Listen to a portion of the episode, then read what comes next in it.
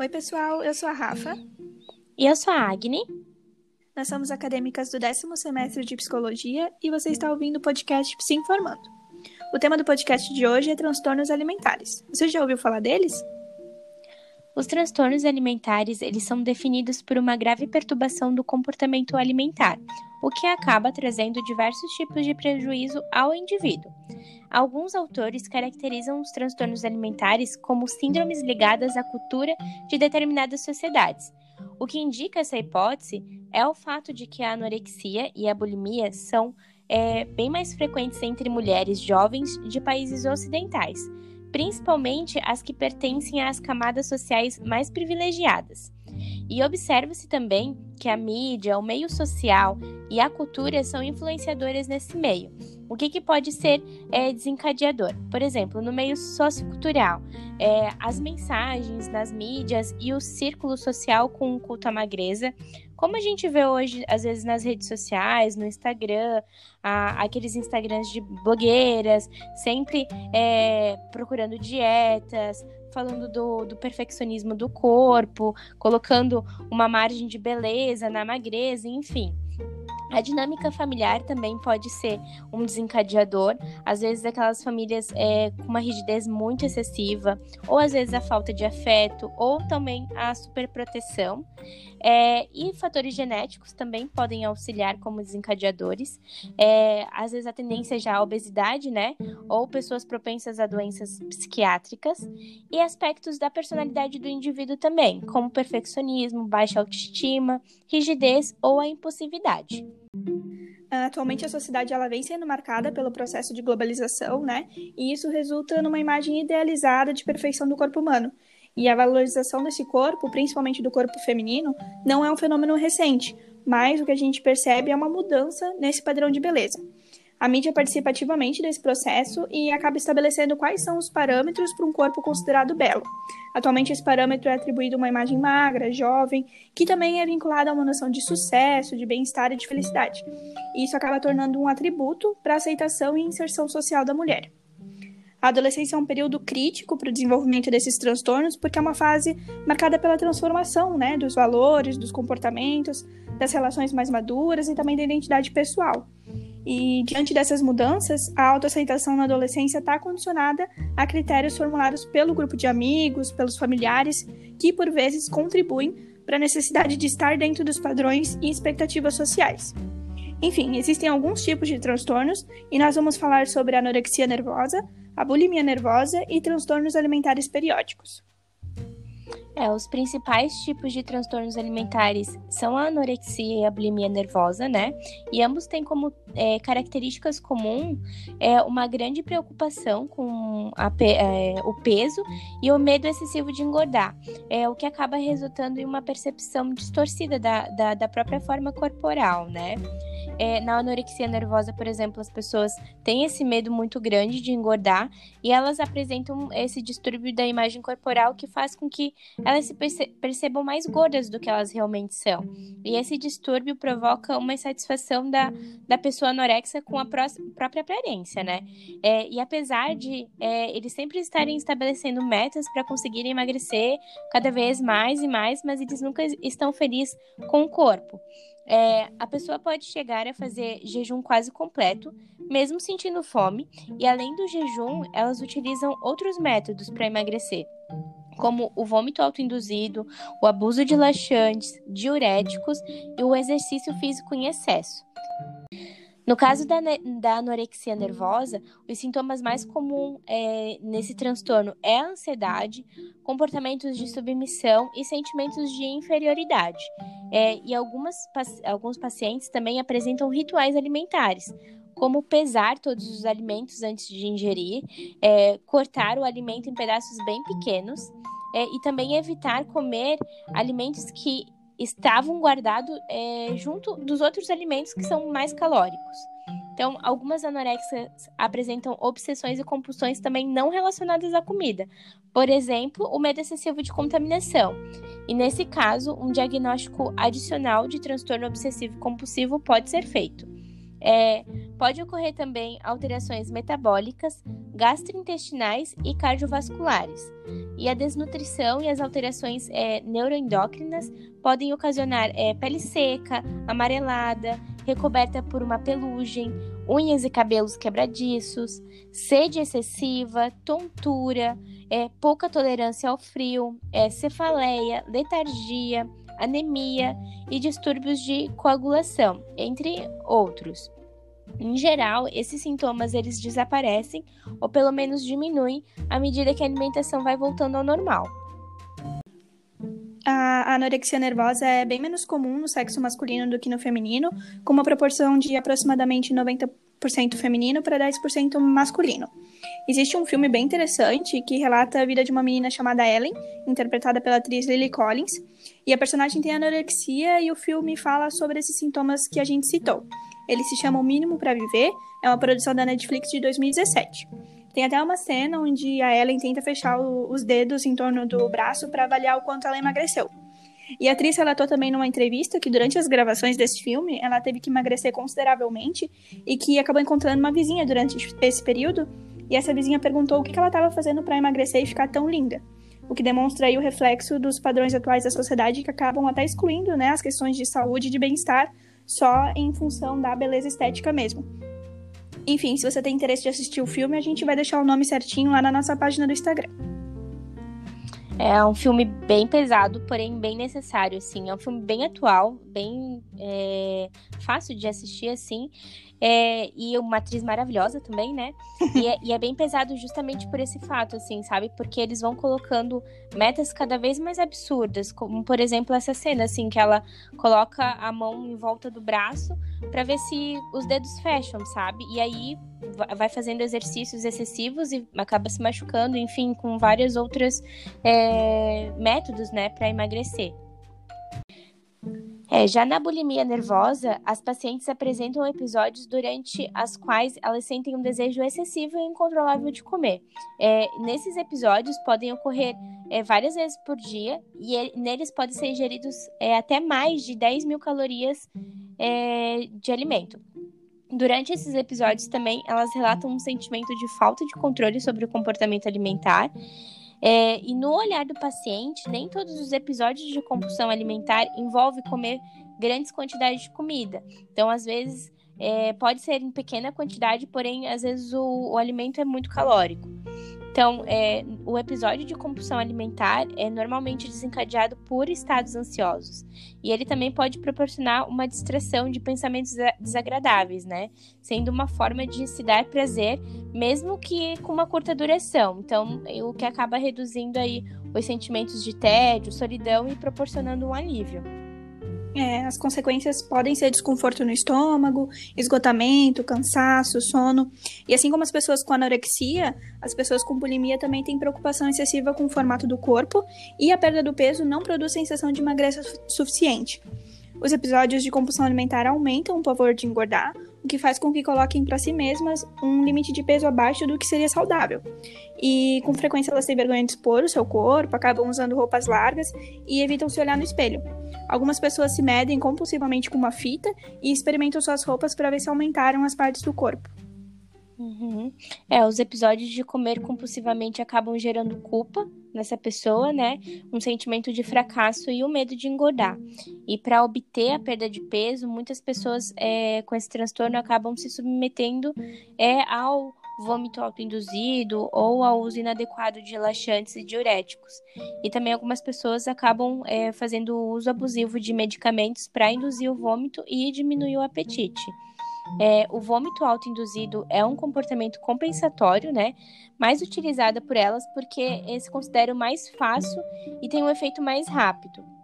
É, o vômito é induzido estimulando a garganta, né, com o dedo ou um objeto, é, sendo que em alguns casos as pessoas conseguem vomitar apenas flexionando os músculos abdominais. É, e ele acaba reduzindo o desconforto físico por causa da distensão abdominal, o que permite que eventualmente é, as pessoas continuem comendo durante o episódio de compulsão alimentar.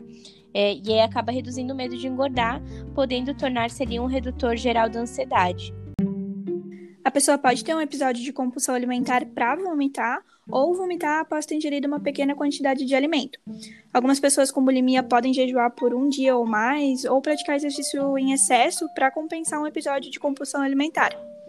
A bulimia nervosa ocasiona alterações cardiovasculares, gastrointestinais e metabólicas. E por conta dos vômitos, pode acontecer desgaste do esmalte dentário, hipertrofia das glândulas salivares e até cicatrizes no dorso da mão devido ao contato com os dentes quando a pessoa coloca os dedos na garganta para induzir o vômito.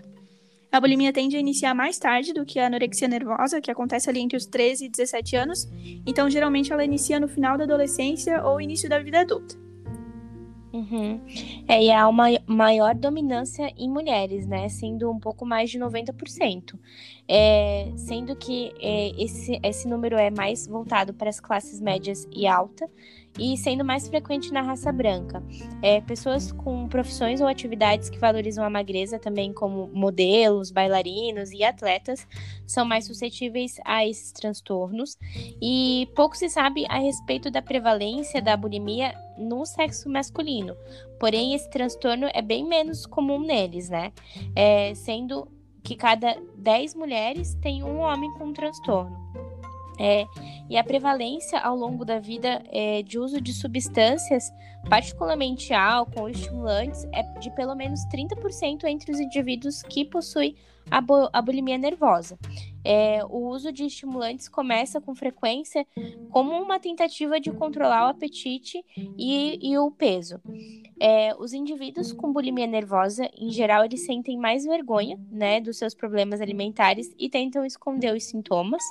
E a compulsão alimentar normalmente acontece em segredo ou de maneira mais discreta possível. E o risco de suicídio nesse transtorno é bem alto também. É, agora a gente vai falar um pouco sobre o transtorno da compulsão alimentar periódica. E as pessoas que têm esse transtorno apresentam episódios onde comem compulsivamente e, apesar de terem um desconforto, não costumam vomitar ou abusar de exercício físico. Mas, assim como na bulimia nervosa, eles tendem a esconder esses episódios de compulsão, então, em público, eles mantêm um comportamento alimentar controlado. Ou seja, a compulsão pode não ser absoluta. Por exemplo, pode continuar a comer compulsivamente enquanto o telefone está tocando, mas ele para se aparecer alguém. Durante os episódios de, de, compulsão alimentar, eles privilegiam alimentos que são evitados na dieta e, mesmo sem fome, eles só param de comer quando eles estão empanturrados. E, em seguida, eles já se sentem culpados e deprimidos. É, a grande maioria das pessoas apresenta obesidade moderada e grave, apesar de fazerem dieta e mesmo insatisfeitos com o próprio corpo, eles não apresentam distúrbio de imagem corporal. Entre os paciente, pacientes obesos que estão em programas para perda de peso, 30% têm problemas significativos com esses episódios de compulsão alimentar. Mas, na população em geral, apenas 2% atingem o critério para o transtorno. Um terço a um quarto dos pacientes com esse transtorno são homens, ocorrendo igualmente entre negros e brancos, e mais uma vez, né, o transtorno tem prevalência ali no sexo feminino. Uhum. É, e esse transtorno, ele é, ele é bem recente, né, com uma categoria diagnóstica, e ele ainda requer vários estudos e aprofundamentos, né, para um melhor conhecimento. É, alguns autores acreditam que seja uma síndrome que pode ser diferenciada de, de um modo bem confiável da bulimia nervosa e da obesidade simples, porque a obesidade simples está é, tá incluída como uma condição médica geral na CID-10, porém ela não está caracterizada como um transtorno psiquiátrico no, no DSM, porque não foi estabelecido que ela seja consistentemente associada a uma síndrome comportamental ou psicológica. É, a prevalência desse transtorno entre mulheres e homens adultos norte-americanos maiores de 18 anos é de 1,6 a 0,8, respectivamente. É, e a taxa de gênero é bem menos assimétrica no transtorno de compulsão alimentar do que na bulimia, por exemplo. Além dos transtornos que a gente já comentou aqui, existem outros dois transtornos alimentares que são, é, não são tão conhecidos, porém eles são tão arriscados quanto. É, um deles é o transtorno alimentar restritivo evitativo, o TARI, né? Que é definido como um comportamento de esquiva ou de restrição na ingestão alimentar. Na infância, por exemplo, é comum que as crianças apresentem dificuldade na alimentação ou que tenham preferências por alimentos hiperpalatáveis, né? Que são mais agradáveis ao paladar.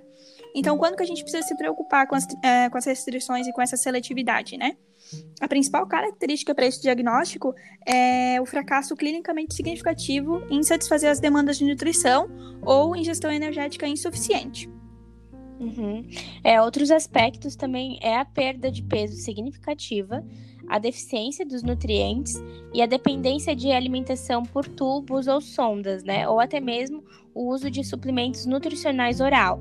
É, em vez de perda de peso, as crianças e adolescentes elas não concluíram o crescimento e não mantêm os aumentos de peso e altura esperado para o seu desenvolvimento. Esse transtorno ele não está ligado a dietas como nos outros, ou até mesmo jejum religioso, e nem a comportamentos normais como o desenvolvimento, como por exemplo as crianças pequenas que são mais exigentes para comer.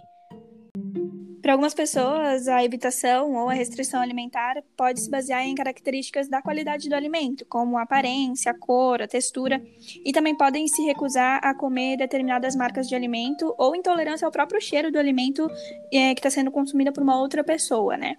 A evitação ou a restrição alimentar também pode causar, antes ou depois da ingestão, o engasgo, sufocamento ou vômitos repetitivos. Crianças com transtorno alimentar restritivo evitativo podem ser irritadas e difíceis de consolar, consolar durante a amamentação ou parecerem retraídas.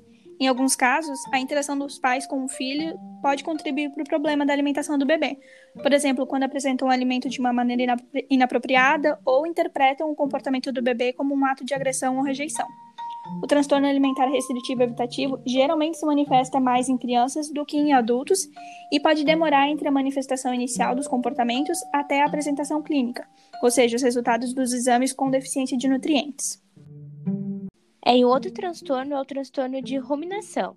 É, esse transtorno ele é caracterizado pela regurgitação repetida de alimento depois de ingerido.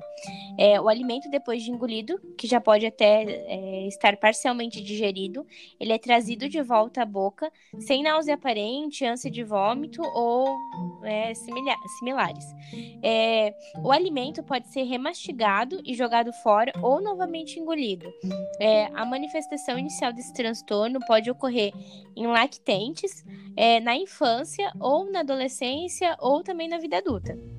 A, a perda ou insucesso em ganhar peso esperado são características comuns é, em lactentes com esse transtorno de ruminação, e a desnutrição pode ocorrer nos casos mais graves, quando é frequente que a regurgitação é, aconteça após de cada alimentação. É, e também pode ocorrer também em crianças mais velhas e em adultos, em particular quando a regurgitação é acompanhada por uma restrição da, da ingestão. É, adolescentes e adultos talvez tentem disfarçar esse comportamento, né? Cobrem a boca com a mão ou tossem. Alguns vão evitar de comer em frente às outras pessoas ou evitar se alimentar antes de, de situações sociais, como o trabalho ou a escola, justamente para evitar esse comportamento na frente de outras pessoas. O transtorno pode ser potencialmente fatal por conta dos afogamentos, pode ser episódico ou contínuo, né? Ele pode ter um episódio hoje, um daqui dois, três dias, ou ser contínuo em todas as refeições. Nos lactentes e indivíduos mais velhos com deficiência intelectual, esse comportamento parece ter uma função calmante, semelhante a outros comportamentos motores repetitivos, como balançar a cabeça ou a perna. É, e falando um pouquinho do tratamento, é, há evidências de que os transtornos alimentares se desenvolvem a partir da interação de fatores socioculturais, familiares, biológicos e psicológicos, como a gente já comentou é, anteriormente, né? Por isso é bem importante que o tratamento é, tenha um foco é, multidimensional e uma equipe interdisciplinar, né? É, que seja constituída por psicólogos, psiquiatras, nutricionistas, endocrinologistas, clínicos gerais, terapeutas familiares, né? E entre outros que se entende se necessário nesse processo. Primeiramente, deve ser feita uma avaliação é, das condições atuais de saúde do paciente, porque os transtornos alimentares podem ocorrer simultaneamente a outros transtornos ou doenças, como exemplo a diabetes. É, e é essencial esclarecer os fatores que levaram ao desenvolvimento desse transtorno, assim como a ligação desses transtornos com é, outras dificuldades que o paciente possa apresentar. É, esse transtorno ele pode ser uma justificativa, entre aspas, para não ter um bom desempenho escolar ou social. Pode também ser uma forma de lidar contra pais superprotetores, principalmente se nessa família a alimentação tem um significado especial. Muitas pessoas encontram extrema dificuldade em fornecer dados precisos, é, principalmente no início do tratamento. Então, a avaliação inicial pode ser facilitada por informação de familiares, né? Ou por escalas de autoavaliação, como teste de atitudes alimentares EAT, né? Ou uma entrevista estruturada que se chama o exame do transtorno alimentar. É, esses, esses métodos servem para entender a frequência do comportamento, como que ele acontece, como que a pessoa se enxerga também, né? A automonitoria também pode fornecer dados e facilitar que o próprio paciente comece a perceber as variáveis envolvidas no seu comportamento. Então, fornecer dados relativos à qualidade e à quantidade de alimento ingerido, pensamentos e sentimentos associados, o nível de fome, o grau de controle que é percebido pela própria pessoa, se ela classifica essa quantidade de alimento como um episódio de compulsão alimentar, onde que ela se alimentou, se teve vômito ou algum comportamento purgativo. Então, esses, é, avaliar esses comportamentos ah, pela própria pessoa é um facilitador desse processo. É. é. e algumas estratégias têm se mostrado bem úteis né, no tratamento dos transtornos alimentares. É, na teoria cognitivo-comportamental, é, um dos primeiros aspectos que deve ser investigado é a motivação do paciente que a, a, motivação que o paciente apresenta para esse tratamento, né? É, a pessoa com anorexia frequentemente inicia o tratamento após é, uma perda considerável do peso ou fracasso de atingir os pesos é, esperados na adolescência. É, mesmo quando ela procura ajuda de maneira espontânea, em função do distúrbio da percepção corporal que a gente comentou antes, né? Ela não se percebe como doente. Então, é, muitas vezes é os parentes que tentam persuadi-la ou até mesmo coagi-la a ganhar peso. O que, nesses casos, o paciente já pode vir predisposto a não aderir ao tratamento, porque às vezes ele acha que o terapeuta vai agir como os parentes é, agiram com ela, né? É, e essa relutância em participar do tratamento também pode ser um reflexo de uma baixa confiança nas relações, né? Então, os pacientes se sentem inferiorizados ou rejeitados e podem transferir esses sentimentos para o terapeuta. Então, é importante que o terapeuta deixe claro que existe um interesse em ajudá-lo e que esses sintomas podem ser manejados. E até criar ou buscar alguma motivação para esse tratamento, né? Avaliando o ponto de vista do, do paciente, quais são os aspectos insatisfatórios da vida dela e concentrando-se inicialmente nesses pontos para motivar esse paciente. Uhum. É bem importante é, que o terapeuta mostre é, entendimento pelos seus sentimentos, né? Especialmente em relação a esse terror de, de vir a perder o controle do, do peso, aceitando as suas crenças é, que são realmente genuínas para esse paciente, pode facilitar muito essa relação, né? É, e às vezes a família também nega ou acaba minimizando o problema. E nesse caso, o que pode ajudar é evidenciar os sintomas resultantes da inanição, é, comprovando mesmo por dados laboratoriais, né? Isso encoraja os pais a participarem e aderirem a esse tratamento. E até o paciente também. Embora os pacientes, eles é, né, pacientes de anorexia, muitas vezes eles não se preocupam com o impacto que a magreza pode trazer para sua doença, mas isso pode auxiliar também no tratamento. É, já as pessoas com bulimia tendem a ser é, mais conscientes é, de suas dificuldades e ter uma maior motivação para esse tratamento, né? Então, a possibilidade de, do desenvolvimento de técnicas ali para controle dos episódios de compulsão alimentar pode ser um fator bem motivador. O tratamento em grupo também tem sido bastante utilizado nos transtornos alimentares, porque o grupo ajuda o paciente a reduzir os sentimentos de isolamento, né? além de fornecer feedback e insight. Então, existe uma clareza sobre o próprio comportamento quando ele observa os demais membros. Também incentiva e dá oportunidades para que essa pessoa aprenda com as experiências dos demais. Além disso, facilita o treino de habilidades sociais e a abordagem das dificuldades interpessoais.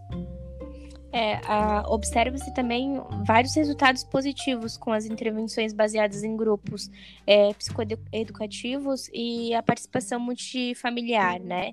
É, tanto as famílias atendidas quanto a própria equipe multidisciplinar percebe melhores significativas nos pacientes.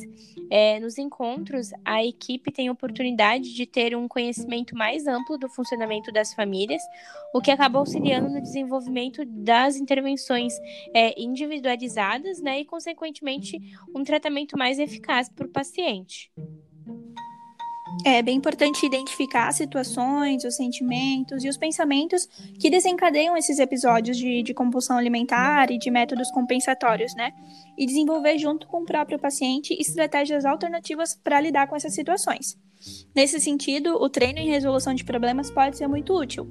Esse treino ele tem várias etapas, como identificar os primeiros sinais que indicam a situação problema, por exemplo, o tédio, a solidão, algum conflito, identificar diferentes soluções, considerar uma eficácia e a viabilidade de cada alternativa, executá-la e avaliar os resultados. Uhum.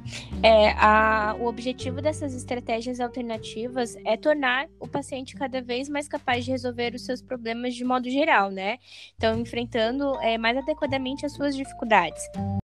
Então, tentar retardar o episódio de compulsão alimentar e a indução de vômito enquanto a paciente se envolve em atividades prazerosas que permitam a distração podem ser bem úteis, né?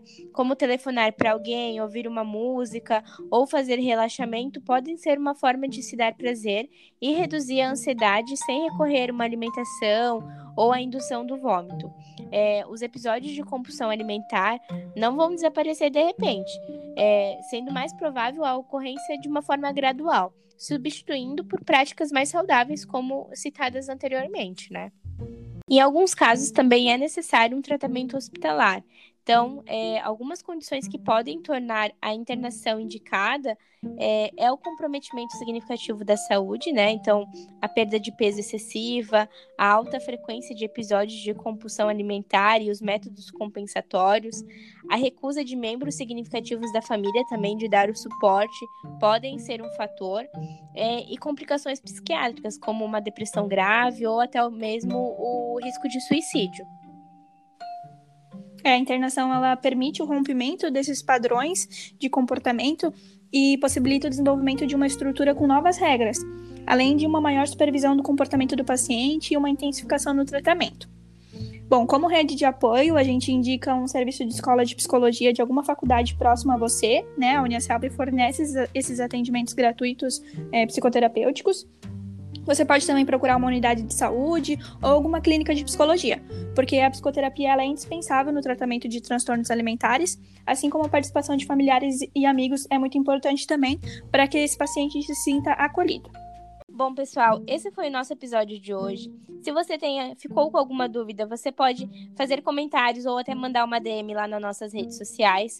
É, curte a nossa página e compartilha com seus amigos também. Se você é, tem alguma ideia de, de assunto que você gostaria de ouvir aqui, pode deixar também lá no comentário. E é isso aí. É, muito obrigada pela participação de vocês e até a próxima. É, muito obrigada por apoiar, apoiar o trabalho dessas duas acadêmicas e até o próximo podcast. Beijo!